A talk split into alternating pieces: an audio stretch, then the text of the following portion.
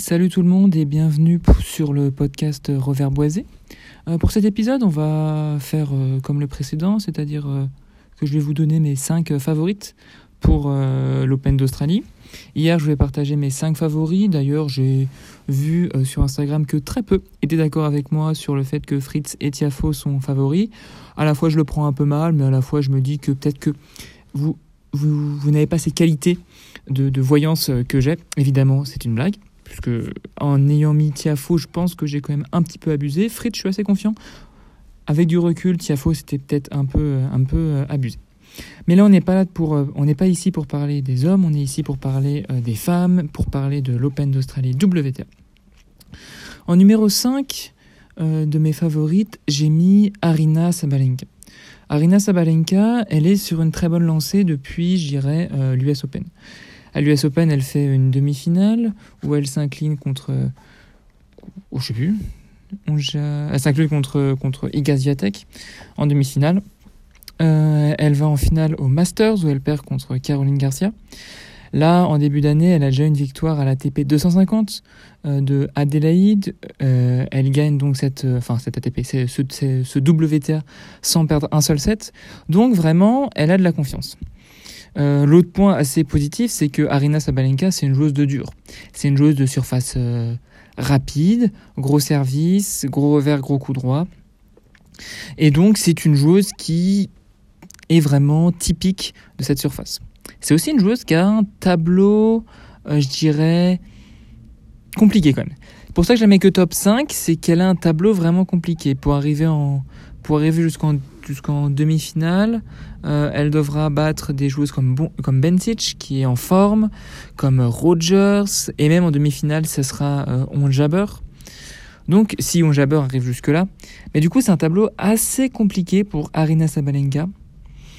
Euh, d'autant que le problème d'Arina Sabalenka, vous le connaissez autant que moi, c'est ses failles, ses failles mentales. ses failles mentales, c'est sa principale faiblesse. Elle est complètement capable de dégoupiller même si euh, en ce moment elle semble avoir réglé depuis quelques temps même d'ailleurs c'est euh, double faute. Et donc ça lui enlève une raison de s'énerver et de péter les plombs mais quand même souvent elle pète les plombs Arina Sabalenka. Aussi au niveau du jeu elle a quand même certaines euh, lacunes. Pour sa taille elle tient bien l'échange mais cette tenue d'échange reste quand même limitée. Mais dans un bon jour Arina Sabalenka c'est un bulldozer. Clairement. Elle elle sert comme peu de filles servent sur le circuit, elle frappe comme peu de filles frappent sur le circuit. Elle est grande, elle est puissante, donc attention sur dur à Arina Sabalenka que je mets top 5 pour les raisons que je vais récapituler maintenant, qui sont sa forme du moment, son style de jeu, mais je la mets uniquement top 5 et pas plus haut parce que la défaille mentale qui me paraissent euh, grosses et qui peuvent survenir à tout moment. En numéro 4, en favorite numéro 4, je mets euh, Caroline Garcia. Je mets Caroline Garcia parce que, bah, comme, euh, comme à peu près euh, Arina Sabalenka, elle est plutôt, elle réalise plutôt une, enfin, elle est plutôt dans une bonne dynamique. Une bonne fin d'année 2022 avec une victoire au Master, une demi à l'US Open, un début 2023 plutôt correct parce que parce que à la United Cup, elle vient à bout de Martic, puis elle va, je crois, à Adélaïde. Non, elle va, je ne sais plus à quel tournoi WTA. Euh, elle passe un tour puis à pair contre Ben Sich en 3-7, donc rien d'alarmant pour une reprise. Donc elle est en forme, elle a de la confiance, elle a eu le temps de se euh, reposer, à la fois le temps de se reposer et d'emmagasiner de la de la confiance. Euh, pareil que Sabalenka, c'est une joueuse qui aime ce style de surface. Caroline Garcia est quand même un autre style de jeu que je dirais qu'Arina Sabalenka, parce que c'est un jeu beaucoup plus porté euh, sur l'avant et moins centré sur la ligne de, sur la ligne de, fond de cours. Donc elle peut réaliser, Caroline, euh, plus, euh, plus, plus de choses. Euh, niveau défaillance mentale, par contre, elles sont assez ressemblantes, Caroline Garcia et Sabalenka. On sait que Caroline peut avoir des failles mentales. Elle l'a très peu montré depuis son retour au premier plan, quand même. Je pense pas que du coup, c'est que ces failles mentales vont ressurgir, mais on sait, mais on sait jamais. Et euh, au, niveau du, bah, au niveau du tableau, elle est dans la même partie de tableau que Arina euh, Sabalenka, mais elle a une partie de tableau plutôt ouverte, je trouve, parce que à part Fernandez et Cornet qu'elle pourrait jouer euh, au deuxième tour, sa partie de tableau reste ouverte. Et donc, Et donc, elle a quand même une grosse carte à jouer, Caroline. Je pense qu'elle peut aller, qu'elle peut aller loin. Elle a d'ailleurs affirmé ses, ses, ambitions, ses ambitions qui sont élevées, qui sont de gagner, gagner un grand chelem. Et pourquoi pas C'est pour ça que je la mets numéro 4. Je la sens. Je sens qu'elle, maintenant, depuis, bah, depuis 2017, où elle avait. Elle était apparue comme une top joueuse mondiale. Elle apparaît maintenant sûre de ses forces et même sereine de ses forces dire qu'elle sait ce qu'elle fait, elle sait ce qu'elle peut faire, et elle a l'air d'avoir acquis une maturité mentale dans son jeu qui lui permet de se stabiliser à un niveau moyen suffisant pour accéder, je dirais, au dernier carré, euh, au dernier carré, euh, au dernier carré euh, des grands chelems. Attention quand même à ne pas rencontrer. Bah, on verra comment le tableau, comment le tableau, qui passe les tours, comment le tableau s'arrange en fait. On verra parce que s'il y a une joueuse qui lui rentre dedans, qui arrive à faire déplacer Caroline Garcia, là, Caroline, quand même, en termes de jeu de défense, c'est pas, pas, pas son, son arme préférée. Ma numéro 3, c'est euh, Coco Gauff. Ce qui est certain avec Coco Gauff, c'est qu'elle est destinée à gagner un grand chelem, au moins. Je pense que tout le monde est, est d'accord. L'année dernière, elle a quand même réussi à passer un palier elle atteint un quart de finale à l'US Open, elle fait une finale à Roland Garros. Donc maintenant, elle connaît vraiment le haut haut niveau, le haut haut haut niveau quoi. Jouer une finale de Grand Chelem, ce que n'ont euh, pas encore réussi à faire Arina Sabalenka et Caroline Garcia par exemple. Coco Gauff, elle est aussi, euh, elle est aussi plutôt en confiance puisque euh, elle a une victoire, bah, elle a réussi à gagner à Auckland, au WTA 250, donc elle est en 2023, donc elle est plutôt, euh, plutôt euh, en confiance. Faut savoir quand même que Coco Gauff, euh, c'est une joueuse qui avait remporté avant, qui avait remporté avant Auckland qu'un seul tournoi sur le circuit principal. Là, elle débute déjà, elle débute déjà la saison en gagnant un nouveau trophée. Donc ça, c'est déjà très très bien pour sa confiance. Elle n'a pas perdu un set. Bon, elle a joué contre des joueuses, je veux dire, de petit calibre par rapport à ce que Coco Gauff euh, représente. Donc, ça devrait le faire. Euh, ça devrait... Enfin, c'est... c'est, c'est des, elle a confiance. Mais... Euh, voilà. Excusez-moi, excusez-moi, je suis complètement. Euh, j'ai du mal à parler là. Excusez-moi aussi parce que je ne peux pas faire de montage comme je n'ai pas d'ordinateur comme euh, la dernière fois. Excusez-moi, je me reprendre, je vais me reprendre. Donc voilà. Par contre, en ce qui concerne euh, son tableau, elle a quand même un tableau compliqué puisque avant d'arriver en finale, elle devra battre des joueuses comme. Oula, j'avais noté Paola Badoza, mais non, Paola Badoza a déclaré forfait, donc elle a finalement un tableau, un tableau assez, assez prenable encore une nouvelle fois. Coco De toute façon, chez les filles, c'est assez ouvert le, le, le, le, le tableau, il n'y a pas de grande favorite, si ce n'est euh, la numéro 1, je pense, qui est Igaziatek, et elle devra l'affronter avant d'accéder euh, à la finale. Donc ça sera un gros match, revanche de Roland Garros, encore, un, encore Roland Garros. Ce qu'il faudra voir maintenant pour euh, Coco Gauff, c'est est-ce qu'elle elle va réussir à ne pas subir trop champs sur son coup droit, puisque quand les balles arrivent vite sur son coup droit, euh, à cause de sa grande préparation, Coco Gauff a un déficit, euh, déficit technique important. Et donc si... C'est ce qui a un peu montré Caroline Garcia en la battant à, l'US Open. Hein. C'est elle a frappé fort sur le coup droit de Coco Gauff, et Coco Gauff, avec son coup droit, elle a beaucoup de mal à contrôler les balles et la puissance, la cadence de joueuse qui frappe fort.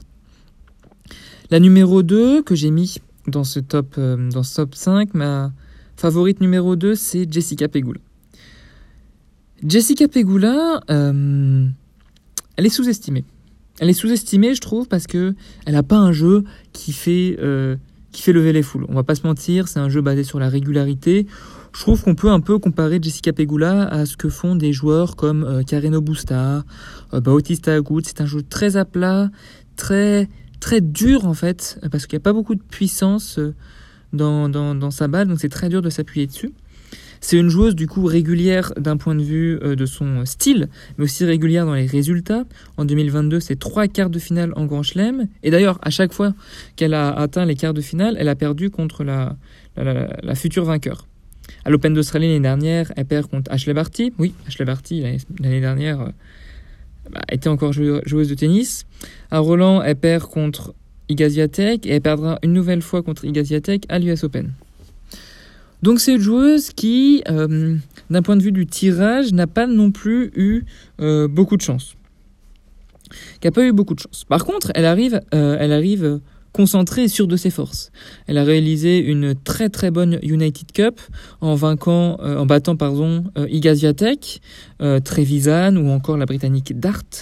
Elle a par contre perdu au premier tour, donc au, enfin, au, au premier match de 2023 contre Kvitova.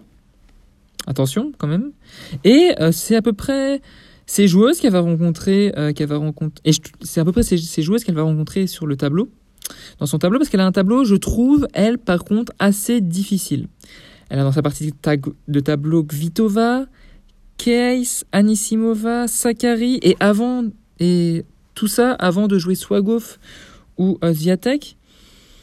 Donc c'est assez difficile, même très difficile, je trouve, le tableau de, de, de, de, Pegula.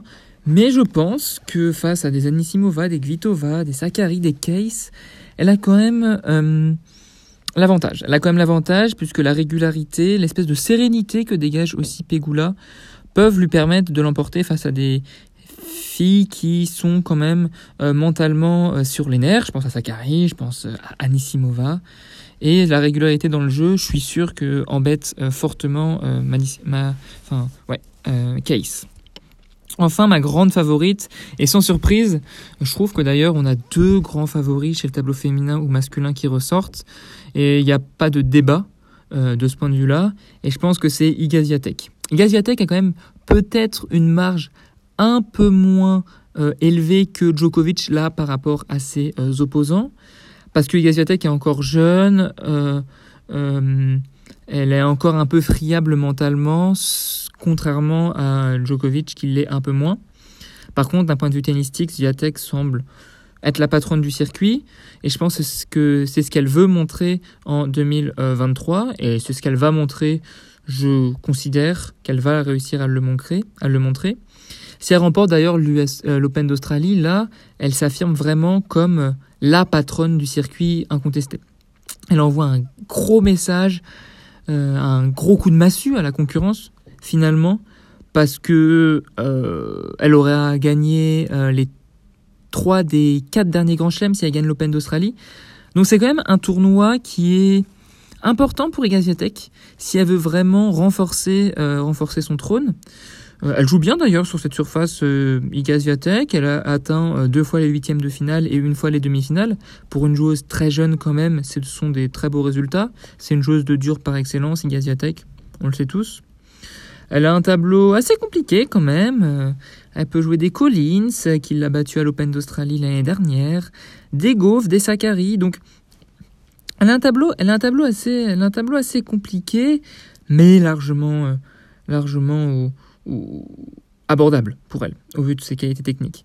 Attention quand même, les, fragilités mentales sont, sont revenues lors de son tournoi d'échauffement, entre guillemets, à la United Cup, puisqu'elle elle a perdu 6-2-6-2 contre Pegula euh, en versant quelques larmes, mais les trois matchs précédents, elle bat Putin, Putintseva, la Kazakh, Bencic ou encore euh, l'Italienne Trevisan, donc des joueuses sérieuses, Bencic surtout et Trevisan en ce moment sont des joueuses sérieuses. Du coup, elle les bat, elle est quand même en confiance, même si euh, elle finit la United Cup en pleurant contre Pegula. D'ailleurs, si vous voulez, si vous voulez connaître un peu plus Igaziatek, elle a réalisé un très bon elle a écrit euh, en collaboration avec un journaliste un très bon article sur, euh, sur sa carrière, sur le début de sa jeune carrière, où elle parle de, de, de, de, l'après Roland Garros 2020 euh, qu'elle gagne. Elle raconte qu'est-ce qui se passe en fait pour elle, qu'est-ce qui change mentalement pour elle et comment ça a pu la perturber. pour rapidement vous faire le topo, elle explique que quand elle gagne Roland, bah, à Paris, sa vie change pas trop en fait personne lui euh, personne la calcule vraiment, elle reste inconnue, mais par contre quand elle rentre en Pologne, c'est une rockstar et ça lui était jamais arrivé. Et ça a vraiment changé quelque chose dans sa tête, ça lui a mis de, ça lui a mis de la pression et elle en parle. Et elle en parle et elle en parle dans cet article que je vais vous mettre en description pour aller le, lire si vous voulez. Donc voilà, donc pour récapituler, euh, et désolé d'avoir bafouillé, mais pour récapituler, mon top 5, c'est Sabalenka en 5, Garcia en 4, Gaufre en 3, Pegula en 2 et la favorite ultime Igaziatek. N'hésitez pas à me partager comme euh, hier vos, vos, votre top 5, ça m'intéresse vraiment. Ça m'intéresse vraiment. Euh, j'aimerais bien savoir si je suis complètement à côté de la plaque par rapport à vous ou si on est à peu près sur la même longueur d'onde. Donc n'hésitez pas à me suivre sur, euh, sur les réseaux, reverboisé sur Insta et, sur Insta et Twitter. Et bah, j'espère qu'on va passer une bonne quinzaine de l'Open d'Australie ensemble. je vais voir si... Je, enfin bon, je garde ça pour moi, mais je pense que je vais refaire les mes, mes, mes, pronostics, je les, je les fais à chaque grand slam, mes pronostics avant. Euh, avant euh, enfin, mais pour ceux qui ne connaissent pas ce que je faisais, c'était que pour chaque journée, je pronostiquais un match. Souvent, d'ailleurs, j'avais tort. Mais c'est un format où je peux parler de joueuses qui sont un peu méconnues, qu'on ne connaît pas trop et que je mets en avant, ou de joueurs que, que je mets en avant. Donc c'est plutôt un format sympa que j'aime bien faire. Par contre, je peux pas faire de montage. Alors, faut encore que je réfléchisse à comment me débrouiller pour poster ce genre de contenu. Mais sinon, on se retrouvera, euh, on se retrouvera à peu près quotidiennement pour faire un débrief de ce qu'on a vu à l'Open d'Australie. Allez, ciao Sur ce, euh, bonne journée à vous, bon repos avant cette quinzaine et j'espère que tout se passera bien et que votre joueur préféré gagnera. Allez, ciao